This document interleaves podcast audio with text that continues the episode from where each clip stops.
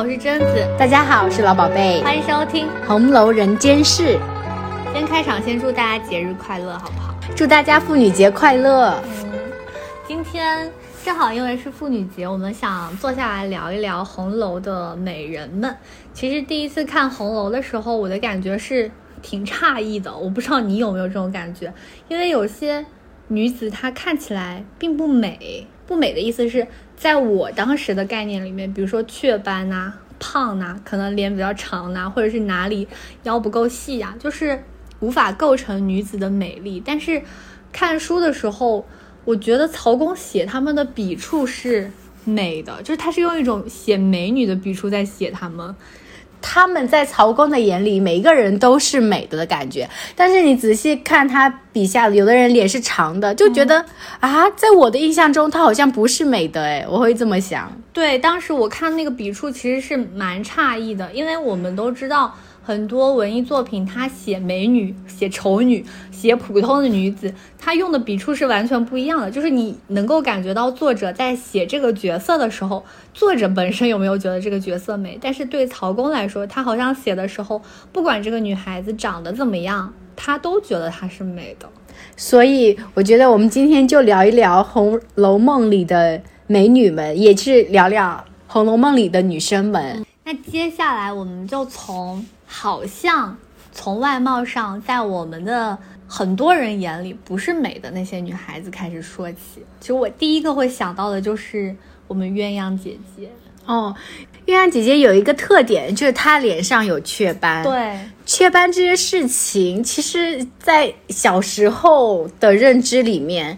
皮肤不是光滑如雪，而是有雀斑，就感觉上是多一些瑕疵。但是我们的鸳鸳鸯姐姐脸上呢，就有许多小雀斑。对我觉得曹公的审美其实还蛮超前的，而且他写他的笔触也很温柔，就从。邢夫人的视角看鸳鸯，是说她穿着半新的藕荷色绫衫青缎掐牙背心，下面着水绿裙子，然后鸭蛋脸面，乌油头发，高高的鼻子，两边腮上微微的几点雀斑。在当时年幼的我看红楼的时候，对这个写法是很震惊的，因为我从来不觉得说一个美女的脸上会出现雀斑，但是。鸳鸯姐姐其实她是一个非常有生命力的角色嘛，对的，而且她非常有自己的想法，就像邢夫人想强娶她做小妾，她就拼死抵抗。我觉得这个在大观园里面是很难得的，就是她能够去放弃自己怎样成为半个主子的身份，而够嗯秉持自己的初心去伺候老太太，而且极力的抗争一个权势比她大的人。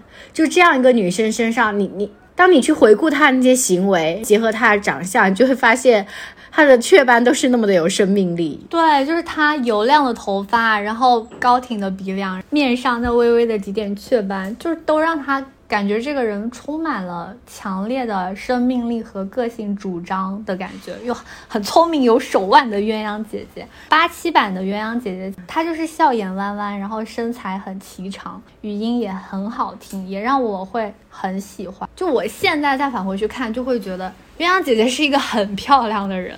不管是她的雀斑，还是她的任何地方，而且曹公写她的服饰是写的是藕荷色绫袄嘛，藕荷色其实就是淡淡的一种紫色，配的是水绿色的裙子。其实绿紫配色在现在就是又又跳脱又有一点温柔，我觉得还挺符合鸳鸯姐姐的人设的。对。补充一个小细节，就是刘姥姥进大观园的时候，然后贾母是歪在榻上，旁边有一个沙罗国的美人一般的丫鬟在捶腿。我觉得那个沙罗国的美人一般的丫鬟也是指的鸳鸯姐姐。我想起来了，在那个剧版里面，就是鸳鸯就特别的高，就会比他们的其他小丫鬟们都高出一截。因为老太太年纪比较大，可能就也没有那么高，所以她就。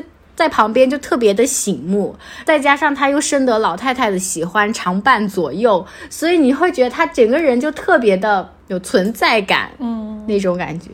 那其实现在很多人可能看到这张脸会觉得，嗯，这个脸上的雀斑是不是可以稍微做一下祛斑，给它去掉？但我们完全持反对意见。对，那个雀斑就是他生命力的象征。讲完鸳鸯姐姐呢，还有另外一个丫鬟，我觉得也是在很多人眼里看起来不美的，但是我现在也觉得她非常漂亮，就是思琪。思琪是迎春的丫头，好像就是那个进厨房说怎么不给我做蒸干，把整个厨房闹得不可开交的那一位。那位妹妹，嗯，那位这位姐妹怎么样呢？这位姐妹她的样貌呢，是从鸳鸯的视角看到的，嗯，就鸳鸯是在大观园的山石之间，突然看到一个穿红裙子、梳蓬头、高大丰壮身材的丫鬟。走过去了。其实光从这几个点，你应该就能够勾勒出他整个形象了。对，梳蓬头，主要觉得他可能是沙发吧。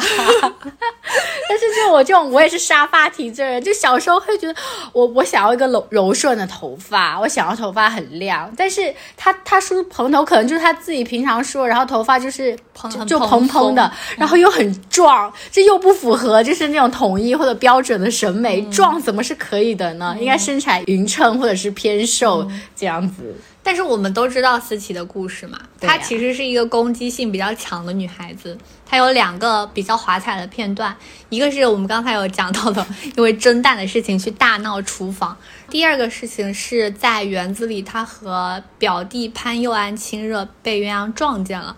鸳鸯答应不告发他，但是后面事发了之后，潘佑安逃了，思琪就在家里自杀了。就好烈啊！这个就这么一个很烈的女孩子，当你结合她的性格去看她的长相的时候，一个。头发蓬松的、高大的、丰满的，有一点微微壮实的女孩子，穿着红裙，在那个大观园的山石之间，就是飘逸而过的感觉。我觉得她很有力量，然后又很有很有张力的一个感觉，所以能够做出这样的一个行为，然后你再结合她的整个身材看，我就觉得说，那好像就是思琪的结局了，好像这就是会她会做出来的事情。对我们就不讲她行事的好坏嘛，但我们应该都能够感觉到她这个女孩子很奔放的那种生命力。对，如果是把它比作一种花的话，它也必必定是一朵红色的，非常多荆棘的花才配得上它。好漂亮啊，好羡慕这种生命力啊。对我看的时候，其实有想到那个唐诗逸，你知道吗？嗯嗯，一个舞蹈家嘛，就是在一个综艺节目里，陈道明有评价他说：“你真的好壮实啊！” 就这个评价，其实也有很多人对此有争论，就是说怎么能说一个舞蹈家身材很壮实？但我们拉到思琪这里来。就是一个高大丰壮的姑娘，她那种有力的喷发的生命力，我们其实是可以看看得见的。就像唐诗逸，她那个肌肉的力量旋转的那种那种感觉，他的肩是宽的，他的肌肉是明显的。我觉得这就是他对舞蹈的一种坚持，然后他对。他对专业的坚持，就像思琪的身材也是这样，他可以很顶天立地的，类似这种就走在行走在大观园里一样。对他遇到觉得不满的事情，然后他觉得做的不妙的人，他就会有自己的抗争，这就是他的底气。接下来我们要讲的这位姑娘呢，就在《红楼梦》里面给大家留下来的印象呢，不是那么的。棱角那么鲜明，她好像就是一个呃唯唯诺诺，或者是甚至有一点受气的存在。读者去感受她的行为，有时候也是甚至觉得自己也受气了的那种感觉。但是这位迎春姑娘，她其实曹公对她的有一个描述，是我当时的审美启蒙。哎，就我先念一下曹公对他的描述啊，说他。肌肤微丰，河中身材，腮凝心丽，鼻腻额脂，温柔沉默，观之可亲。看上去似乎在红楼众位美人当中都非常平平，有一点点胖，皮肤很好的样子，所以大家都叫他二木头嘛。有一点点憨，有一点点木。但是我当时看到鼻腻额脂这个这四个字的时候，我其实。我马上就想象出来了，就是她其实是长得非常的清秀，就是她的鼻头是比较圆润的，可能还是泛着一点点的油光。她的整体也不是像王熙凤或者是像林黛玉一样特别的有棱角，第一眼就能看到。她甚至在大观园的众多女生当中，她可能会被淹没。当你仔细去观察他的时候，你就发现他他的身材、他的长相，每一个细节都打磨得非常的平和，就让人有一种很心惊的感觉。观之可亲嘛。对，我当时看到比拟额之的时候，脑海里浮现的影像就是那个鼻子以及它周围的皮肤很细腻、很柔滑，鼻翼泛着微微的一点油光。就我后来有看到过类似的美人图，就是那个比你额之的感觉。就原来云静的肌肤上微微的油光都那么好看，都显得这个人更亮了。她一定是中性皮肤，大油田绝对不是这样，是这样子啊。然后我对迎春还有另外一个印象很深的点，就是她有点呆呆的嘛。对，我会想到张爱玲在《第一炉香》里对葛薇龙的描写，就说。葛威龙纤瘦的鼻子，肥圆的小嘴，也许他的面部表情稍显缺乏，但是维奇因为这呆滞，更加显出那温柔敦厚的古中国情调。其实，温柔敦厚也很符合我们对迎春的那个印象，温柔和那么的圆润，没有攻击性。其实她的姐妹探春跟迎春是两个完全相反的美人。她是那种削肩细腰，然后长挑身材、鸭蛋脸面，能够很让人印象深刻的点，是因为。我们探春姑娘就是顾盼神飞，就有说她是一个那种神态十足的人，就特别是她的那种眼神，她不飘，就你可能会觉得，嗯，她好像没有什么特别的，就鸭蛋脸啊，眼睛长得也蛮俊的，但是由于她的神采特别的飞扬，就能够感觉到让人见之忘忘俗，她的精气神反映了她的整个人的气质，这样就跟迎春，我觉得是。特别不一样的，哎，他们两个完全相反，哎，是一个感觉是顾盼神飞、神采奕奕，另外一个是温柔敦厚、有一些呆滞。对，是一家里每个小姐都是不一样的长长相，不一样的气质。那既然你都开始讲到探春了，其实我们刚才聊到的可能有一些特征不太符合我们现在审美的姑娘们，我觉得都提名的差不多了。对的，那接下来就。讲讲我们各自印象比较深刻的女孩子们。好的，大观园里其实有两位姑娘，我印象非常非常深刻。她们是做男装打扮更好看，是吗？你是哪两位姑娘呢？我先讲一个，你看你能不能猜出来另外一个。好，一个是方官，方官啊，方官这个也是一个烈性子的人。还有一个猜不出来耶，湘云。啊，香云是吗？哎，香云在我的眼里不是不是能够男生打扮的哎。那我们先从香云开始辩论起好了。好，可以。香云，大家说她男装的时候更好看是有原文的哦，就在卢雪演莲师那一次，嗯，大家不是都各自打扮来吗？因为下雪天就打扮的很厚。香云呢，都穿着那种里外发烧的大褂子，头上戴着一顶昭君套。又围着大雕鼠风铃，黛玉就笑他说是孙行者，笑他说装出一个小骚达子的样。小骚达子其实就是指那种他们对蛮夷的俗称，就是比较有民族感的一种感觉。湘云呢也不以为意，他就把自己外套脱了，就露出里面的，就很得意的跟大家说：“你们看我里面打扮的怎么样？”结果就是腰里紧紧的束着长长的蝴蝶结。脚下穿着麂皮小靴，丰腰圆臂，鹤视狼形，然后大家就说比打扮女儿更俏丽了些。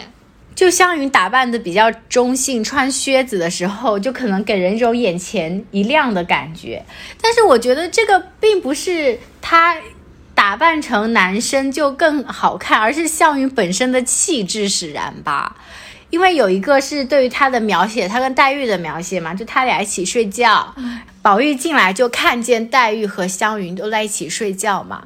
黛玉呢是安稳和睦而睡，就非常他，但是呢，湘云呢却一把青丝托于枕畔，背指其胸，一弯雪白的膀子撂于背外，又带着两个金。金镯子，你可见他睡觉姿势有多么的豪放。宝玉看到了，就还把他盖被子，就就怕他说回头他着凉了又在喊肩膀疼，就他的穿着和他的睡姿就是完全就是那一路的，所以我就觉得可能不一定是男生的打扮，就他那个大大咧咧的性格，就是使得特别配他这一身衣服。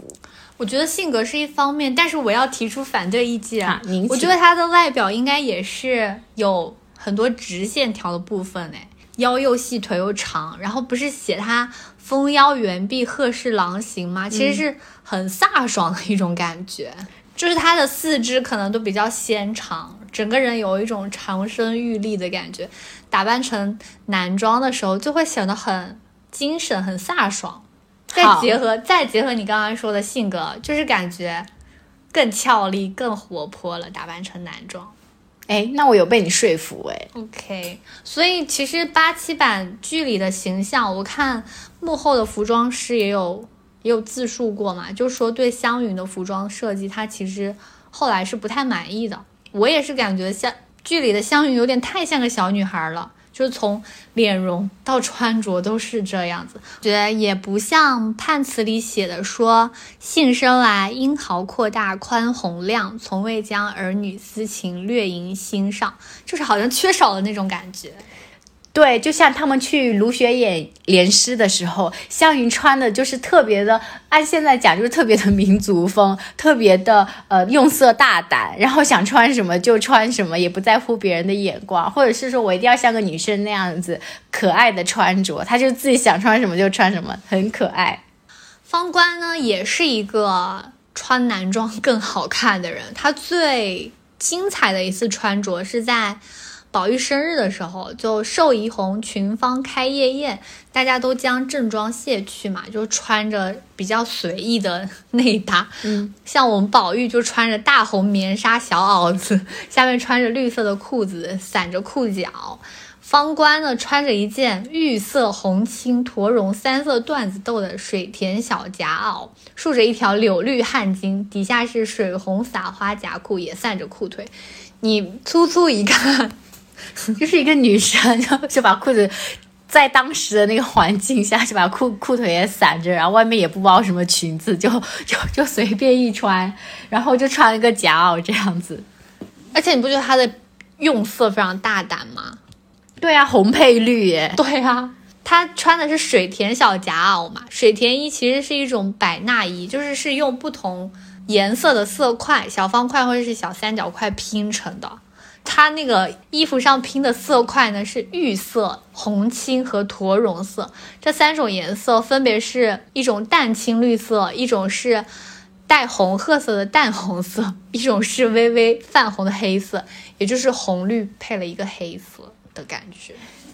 一讲到这个三个颜色，我满眼的就是那种视觉冲击。对，所以方官这套上衣就非常非常不羁，然后他配的还是绿色的汗巾和水红色的裤子，就他直接红绿撞色撞个彻底。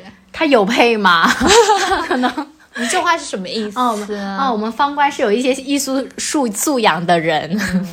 然后他的裤腿就散着嘛，就是也很洒脱哎，而且他不不仅是衣服上的洒脱，你看他的耳饰的打扮，对，他的耳饰打扮也特别不一样，他的那个右耳的耳眼内就是塞着那种米粒大小的那个小玉塞子嘛，左耳上呢就单戴一个白果大小的这种映红的镶金的大坠子，就是它等于说它一边的耳朵上是有坠的，一边是没有坠的，颜色呢也是一红一绿，就很不对称，所以当你就想象他在划拳呀、唱戏呀、喝酒的时候，就耳坠就在耳朵旁边就摇摇晃晃的，然后又会发出那些微微的金光，就很衬他这个人，很好看。就他这个人整个人就是不对称不羁。曹公真的很会写耶，这身衣服这个打扮就是真的只有方官能穿。放肆的、厌恶规矩的、喜欢喝酒的，记得吗？他跟宝玉说：“我最喜欢喝汇泉酒，你们不要拘着我。”然后口不饶人的小姑娘就（括弧）和赵姨能打架。就这么一个人，他就该裤腿散着，耳坠摇着，满满身颜色放肆打眼。然后为什么刚才说方官也很适合做男装打扮呢？因为我刚刚不是有提到，他就坐在宝玉旁边嘛，大家就说他俩很像一对兄弟。后来宝玉也更夸张啊，就又给方光改了发饰，就说。真的要做兄弟？对，方官就让他就让宝玉带着他出去玩嘛。宝玉就说：“嗯，你毕竟是个女孩子。”方官就说：“大家都说我打连锤好看，连锤就是一种发饰，你可以想象那种少数民族打了满头的辫子的那种感觉啊。”他也要打，就说他打那种连锤好看，很小男生气，很野的一个女孩子。接下来要讲的这一位美人，她算是大观园里公认的美女。对的，她也因为长得漂亮，然后惹了一些人看她很不爽。嗯，这个人呢，就是我们的晴雯姐姐。你这还叫她晴雯姐姐？晴雯姐姐妖妖巧巧，是王善保家的这么说她，就是说她妖冶又有点轻佻。王夫人眼里的晴雯呢，是水蛇腰、削肩膀，眉眼有些像你林妹妹，什么东西啊？就就王夫人其实也就远远的瞟了她一眼，也就记住了她那个长相嘛。嗯，但是从这个这两个描写，我们可以推断出晴雯肯定是很，她是漂亮的，在我们的。美的那个标准里面是比较符合那种哎，真正的不是真正的大众审美，大众审美的那种美。就曹公也说他他生的模样比别人标致些，有趣的来了，因为他生了一张巧嘴，打扮的像个西施样子，他就不像前面的方官一样就喜欢做男生，他就是他就打扮的特别女生，特别娇媚的那种，他在人前就能说会道。抓奸要强，有个特别妙的比喻是，他一话不投机就立起两个眼睛来骂人，所以像王夫人啊，就看他很不爽嘛，最后面不是就给他撵出去了嘛，跟这个其实他长相还是有点关系的。他后来不就生病了嘛？他生病的时候，宝玉也有去看他。那个时候就是个病西施嘛，也很漂亮。就是宝玉看他的时候，就有一种那种春睡捧心之遗风。他生着病，脸色憔悴，未施粉黛，但是就。还是这么的美，就有一种病容的美嘛，就会觉得他骂人的时候就光芒四射，眼睛能立起来骂人。病的时候呢，虽然是在那躺着，但是又别有一番韵味。我觉得这才是一个女性真正的多面的样子。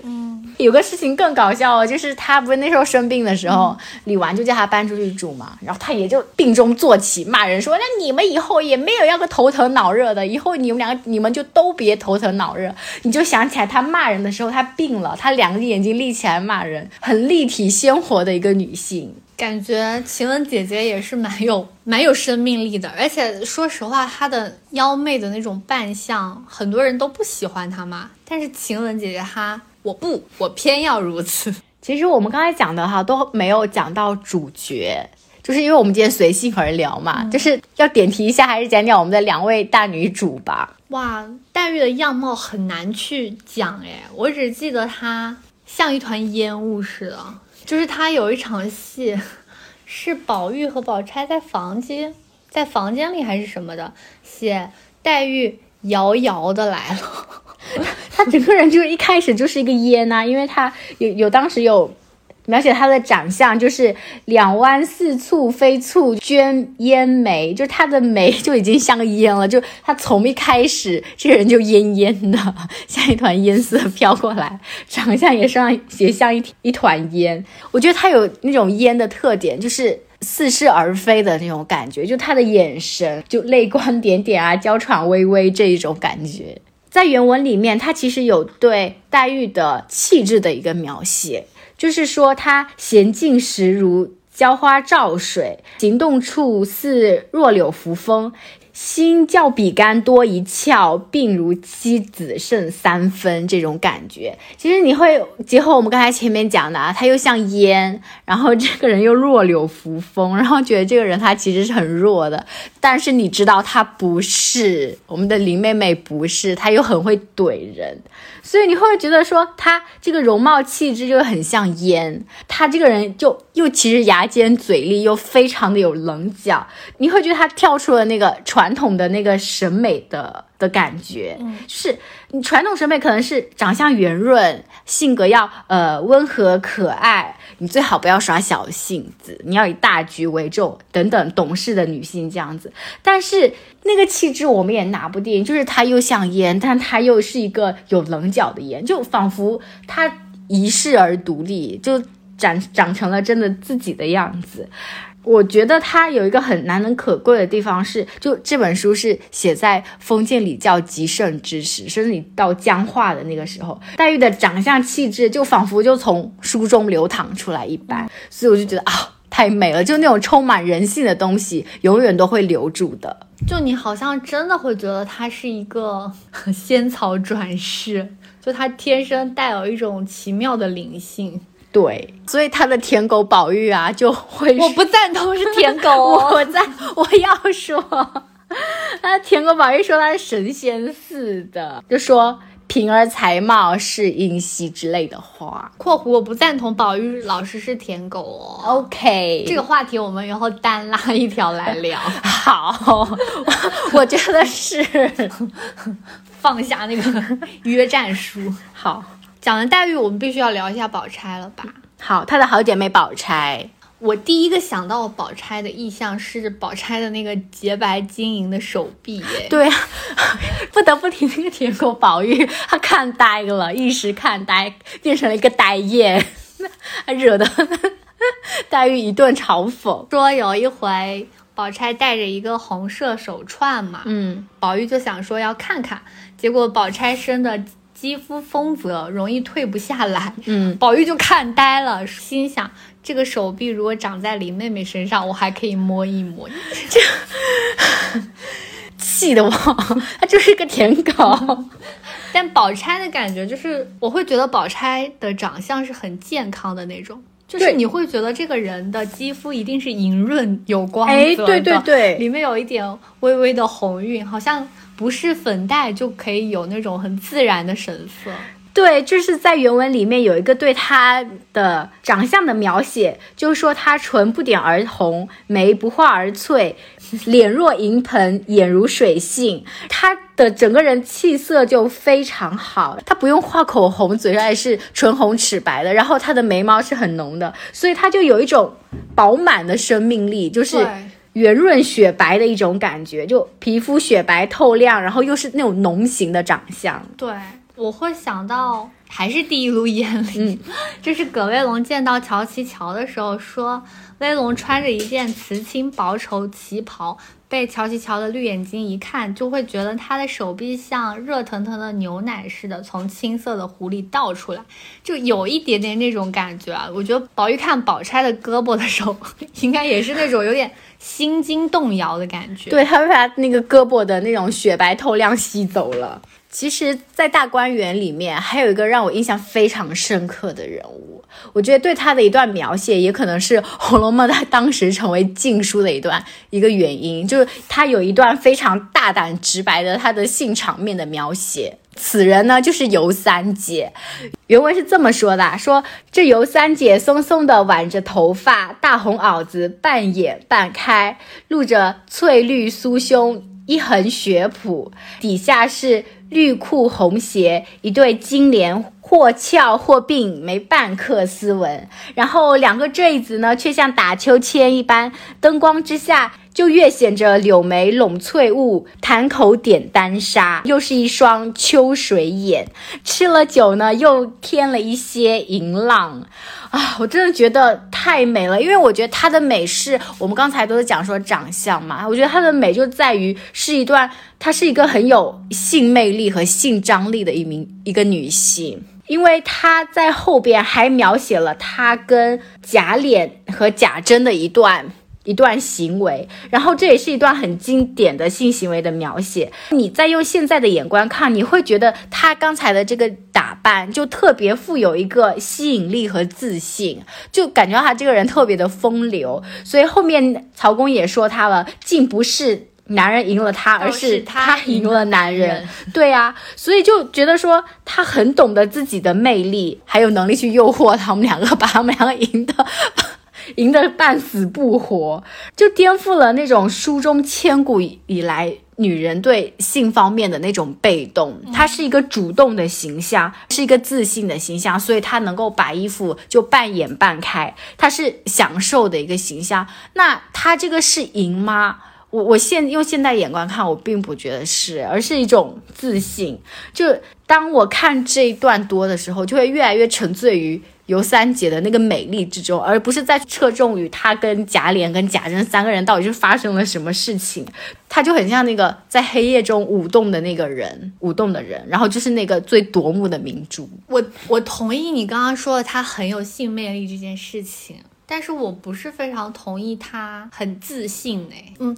他那种自信有点像封建礼教下的自信，但是我觉得他背后的原因是蛮是蛮悲哀的。对，同意你的说法，因为他可能在这个封建礼教下，他由于自自身身份的束束缚，然后客观事实的影响，所以他没有办法在别的方面更好的去施展自己了。他可能就走到一条比较极端的路，所谓的淫淫邪之路这样。所以到到最后，他也因为柳湘莲的悔婚而自尽了。我觉得这个也也。也是他另外一个绽放的方式，都是很极端的方式。嗯，她也是一个很烈的姑娘，对，就是有一种很美、很有诱惑，但是带着镣铐在镣铐起舞的感觉。对，讲到这里，我们其实已经，因为今天算是一个随比较随性的聊，对不对？对，已经把我们印象里的特别的女生，给我们印象特别深刻的女孩子们，就是都。聊完了，这中间当然有漏掉一些人啊，比如说阿凤，但阿凤我们聊过太多次了，对，就不再重复阿凤的那一双单凤三角眼了，不重复她的神仙妃子了。其实这个话题要选在今天聊，是因为我还蛮想往下延展一下的。嗯，就是其实刚才有提到很多张爱玲的语句嘛。嗯，我觉得张爱玲在写作上是深受曹公影响的。看过《第一炉香》的读者，应该从文字意蕴或者是人物性格上都能看出来，其中有《红楼梦》的影子。张爱玲在写女性的时候，有一种审视的味道，就她没有用笔，没有曹公那么温柔，但是她审视之余，她在写作上也有一种我美我的和你何干的味道。她对那种女性之美也是持一种包容态度的。比如说，有一个很经典的她的语句，就是她写。如果香月一代深目靴夹的美人是糖醋排骨，上海女人就是粉蒸肉。我觉得她对于各种各样的美都是很包容的。张爱玲笔下的女性美，嗯，她不会局限在某种五官类型。比如说，刚刚有提到的《第一炉香》里，她写葛薇龙是说她粉扑子脸，说她的表情稍显呆滞，更加温柔敦厚。但是她在《金锁记》里写。以俏丽出名的曹七巧的时候，他写的是瘦骨脸儿、猪口细牙、三角眼、小山眉。他在《倾城之恋》里写白流苏，是写的是他的脸从前白的像瓷，现在由瓷变为玉。他所有的描写，你都可以感觉得出来，他对这些人物的容貌是不带脏痞的。脏痞是，就是不评价他是与是与非，好与坏。它是作为一个客观呈现出来吗？对，并且感觉传达出来的是这些长相都是美的一种感觉，包括刚才说的是五官类型嘛，包括年龄啊，包括身形，张爱玲的笔下的女孩子们都是有各种各样的美丽的。再往下延展一点吧，其实我最近对于女性外貌有一点频繁的自我觉察和自我反省，就是我会发现，虽然最近女性主义崛起了，但是对女性的评估其实会严重的单一和严格化。我仅仅说我自己的感觉，最近的感觉是吗？对，就是体现在两个地方，一个是。对女性的评估往往会从容貌开始，而且容貌在女性的个人价值中占比会挺高的。我拿自己举一个 不太好的例子哦，比如说我看《甄嬛传》的时候，其实各种妃子出现嘛，我的第一反应其实会是这个人会不会有点老啊？他演这个妃子的时候年龄会不会太大了呀？但是与此同时，我们都知道皇帝本人长什么样，对不对？陈建斌老师，就是我没有要攻击你的意思。我我的意思是，当他们一起出现的时候，我对女性的第一评价是评价他们的样貌，而且我会继续往下评价。但是对皇帝老师，我就会好，我知道你长这样了，就没有然后了。我不会对你进行什么价值评估。我有，我发现自己有这个想法的时候，其实我自己是有点惊吓到自己的。嗯，就你没想到你自己没有意识到，就自己会对女生的长相就突然评估起来。其实延伸到我们自己日常生活中，我们也会这样子，会说，比如说这个女生要是她长相比较突出的话，就会自然而然的去评价她，她长得是漂亮的，或者是这个人怎么这么胖，会有一种对身材的评价。但是对于男生，我们也不会对他做一个特别需要的排行，除非他的。容貌真的很突出，那我们就会去去说，哎，这个男生很帅，但是不会去特别去在意男生的容貌，就像也不会去在意我们皇帝老师真的是是否帅这个东西。但是对女生就是严格，妃子就是要美，她年龄是比较适合。对，一个是这个嘛，就是我们会第一看到女性的时候，会第一反应就是评估她的长相，而且第二个是最近反省的事情就是。对女性，就她的容貌在女性个人价值的占比会放的比较大，就是好像说这个女人她长得不好看，那她的个人价值就被大大削减了。可是对男性的评估体系其实不是这样子的。对，因为反过来的话，加于女性身上这个容貌的这个特点是来源于另外一个体系对于女生标签和定义的。所以，你当你跟着另外一套就是男权社会那个体制在走的时候，你就完全就能够反过来去定义说这个女生漂亮。但是如果从女生的角度出发，她其实没有这些东西。我最近有看到一个嗯朋友发的朋友圈吧，他那段就是他和对接的同事有一段聊天，那个同事跟他说某某经理怎么怎么样，他就问他说。这个某某经理有没有老婆？那个同事就说，这个某某经理就是一个女生。他截图这段话发了朋友圈，就是说他没有想到自己有这么刻板的印象，就是他第一印象那个经理一定是男性，所以才，所以他才会问他有没有老婆这件事情。对，就我们生活中经常会有这种这种刻板印象，然后我觉得这个刻板印象延伸出来，就会让女生在很多。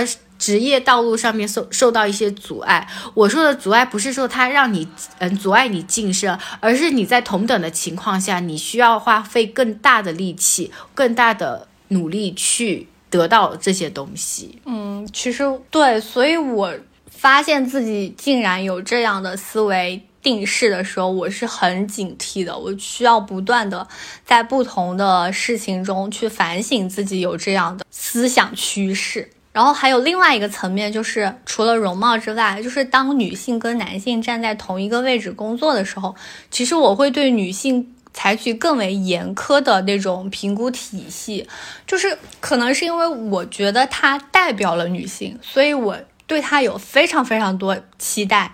我希望她又温柔又有力量，我希望她又有分寸又能够很灵巧。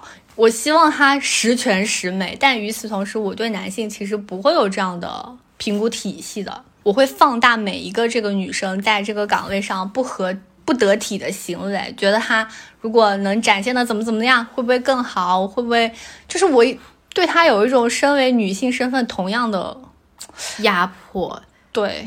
但是我有跟你这个问题是一样的感觉，但是是角度是完全另外一个方面的。就比如说我在工作当中，当碰到男生和女生的时候，会对女生更严格，完全是因为对于性别上的一种刻板印象，就是女生她就是温柔细致的，女生她就是善解人意的，而男生可能就一句话带过，他是个男生，而女生就不断的被这些你应该是要。温柔、善解人意这个东西就被压住，所以在这个职场上就会天然的有这么一个感觉，然后这个规范就压着女生越来越那个道路就越来越窄。对，其实当你对女性有她温柔得体的刻板印象的时候，其实他在职场当中做的一些和温柔得体有关的工作的时候，你就会觉得这是他天生的。你不会觉得这是他厉害的地方。但是如果男性没有做到这个温柔得体的部分，你就会觉得，因为他是男性嘛，他可能天生就不会，我对他宽容一些。我觉得有这样的一个思想吧，就是尤其是女性工作的时候，我觉得。因为我和女性是属于同一个团体，我希望她展现的更好，我希望她展现的十全十美，这就何尝不是另外一种严格呢？就其实也是因为那个标签和歧视造成的。是的，我听谐星聊天会的时候，里面不是有一个主播是佳佳吗？嗯，她是一个女孩子，我就会天然的觉得她可以表现的更好啊。他是不是要更有分寸？他出梗的速度是不是可以更快？就是我会觉得这种严苛是着实毫无必要。就我对其他的男性主播并没有这样的需求，并没有这样的要求。就可能在女性身上，她少了那一点宽容。嗯，有时候我们就要对自己身上一些无意识的，但她其实已经对。女性有压迫的一些意识，就及时的觉醒，及时的反省吧。我觉得这个挺能共勉的。嗯，那以上都是我们 随便聊的一点小想法哦，可能有表达的不太对的地方，我们大家就一起讨论，一起共勉吧。然后再把话题拉回来哦，就是我们今天是想聊一下女孩子们的美嘛，反正就接着我们刚才的思路，我是希望大家能够都在美这件事情上进行一下自我松绑。就是对自己松绑，也对别人松绑。就是毕竟在曹公那个年代，在已经对女性封刀双剑严相逼的那个年代，在探春说出“我但凡是个男儿，我早走了”的那个时代，曹公都已经对女性的美有了很宽容的一个概念。就是希望我们不要去倒退吧，不要倒退。有两个点，一个是说我们能够欣赏各种美，就是回到我们前面聊的，鸳鸯可能有雀斑。自己可能高大丰壮，然后迎春可能微微有点胖，但就像我们聊的这些这些特质，何尝不是美丽呢？就是是一样的美丽。然后另外一个点是，希望我们能够都不对别人轻易的评价，就是尤其是当你评价的时候，不要第一直觉把女性的容貌和她的个人价值绑定在一起。我再补充一点，就是我觉得。还有一个很重要的事情，就是对身边的女性不要那么严苛，其实要给予一些宽容的空间，允许每种形态的存在。最后再次祝大家节日快乐，希望今天你度过开心的一天。拜拜，下期见，拜拜。